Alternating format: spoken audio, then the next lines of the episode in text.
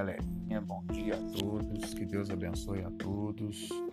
Que tudo corra bem. Que vocês estejam em casa. Que a família de vocês esteja bem. Nosso podcast, mais uma vez, para correção de exercícios.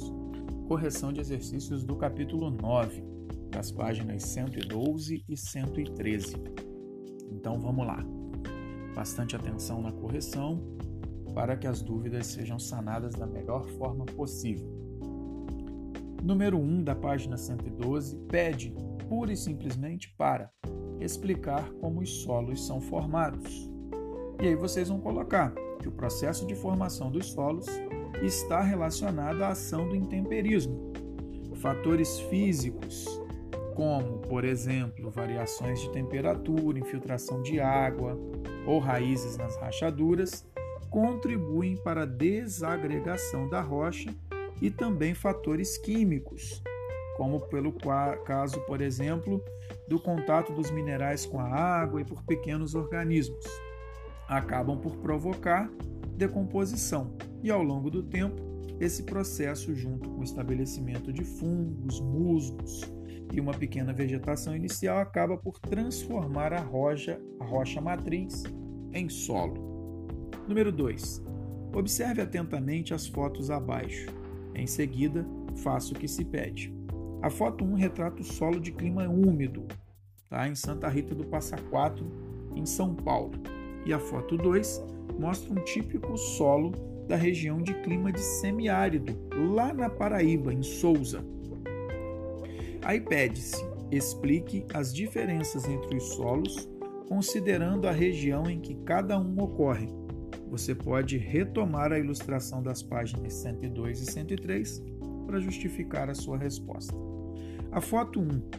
A foto 1 mostra um solo típico de clima úmido, onde espécies de diferentes portes podem se desenvolver, sendo predominantes as árvores. Nos climas úmidos, o intemperismo químico é bastante intenso, o que explica a existência de solos muito espessos ocorre exatamente ao contrário em climas secos, como o semiárido brasileiro, na foto 2, pois a longa estiagem minimiza o contato da água com a rocha e o desenvolvimento de vegetação arbórea significativa. Número 3. Número 3 está assim: por que ocorrem movimentos de massa em solo em, de solo em encostas. Explique de que forma a ação humana agrava esse processo e quais são as consequências dele para a sociedade.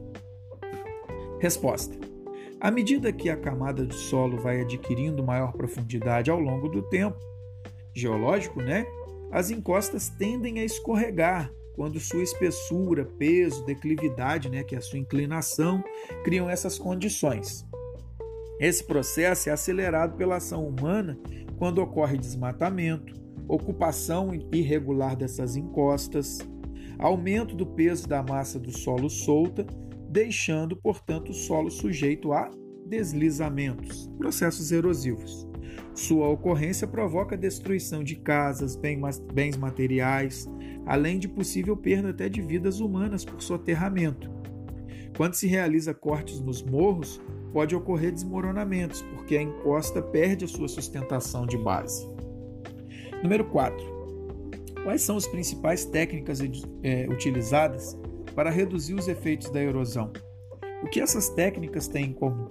Para combater a erosão, é importante reduzir a velocidade de escoamento das águas pluviais e dos ventos. As principais técnicas são manter os solos recobertos, terraceamento, plantio em curvas de nível, associação de culturas e cultivo de árvores, tá? Número 5. Na imagem abaixo, vemos uma obra realizada em um morro da cidade do Rio de Janeiro, que faz parte de um programa de urbanização de favelas de município. Observe.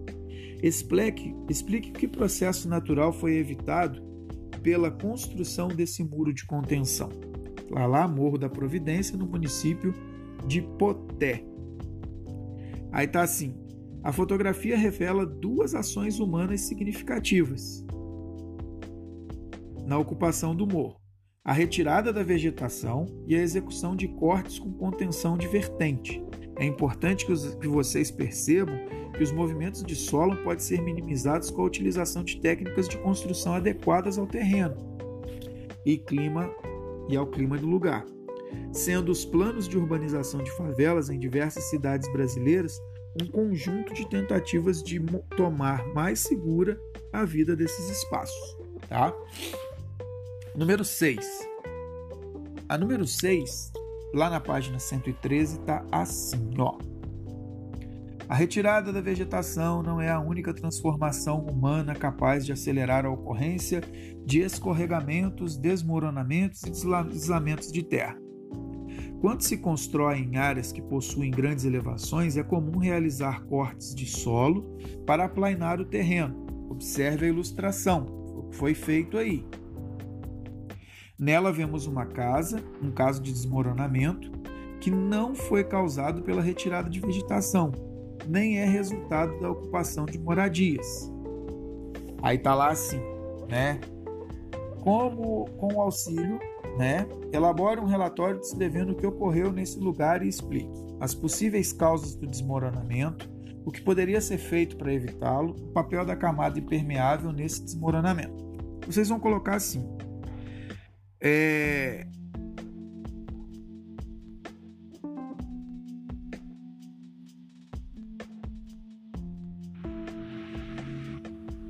O objetivo dessa atividade é vocês ampliarem o entendimento das consequências da ação humana sobre os processos naturais. Por exemplo, quando vocês colocam as possíveis causas do desmoronamento, está vendo que existe uma rachadura? Se existe uma rachadura, provavelmente houve uma infiltração, pode ser de água, tá? Vocês veem que não tem cobertura vegetal. Cobertura vegetal também tem que ser feita de forma adequada. Tá assim, o que poderia ser feito para evitá-lo? Poderia ter sido feito, por exemplo, a reformulação do muro de contenção, feito o plantio de é, é, cobertura vegetal melhor para poder ter a, a a segurança desse local e por fim vocês podem também colocar quando coloca assim o papel da camada impermeável nesse desmoronamento. Na verdade, ela não teve o seu papel adequado porque não tinha uma camada impermeável adequada. A camada impermeável, ela não conseguiu ser suporte para esse desmoronamento, tá bom? Do mais forte abraço. Fiquem com Deus.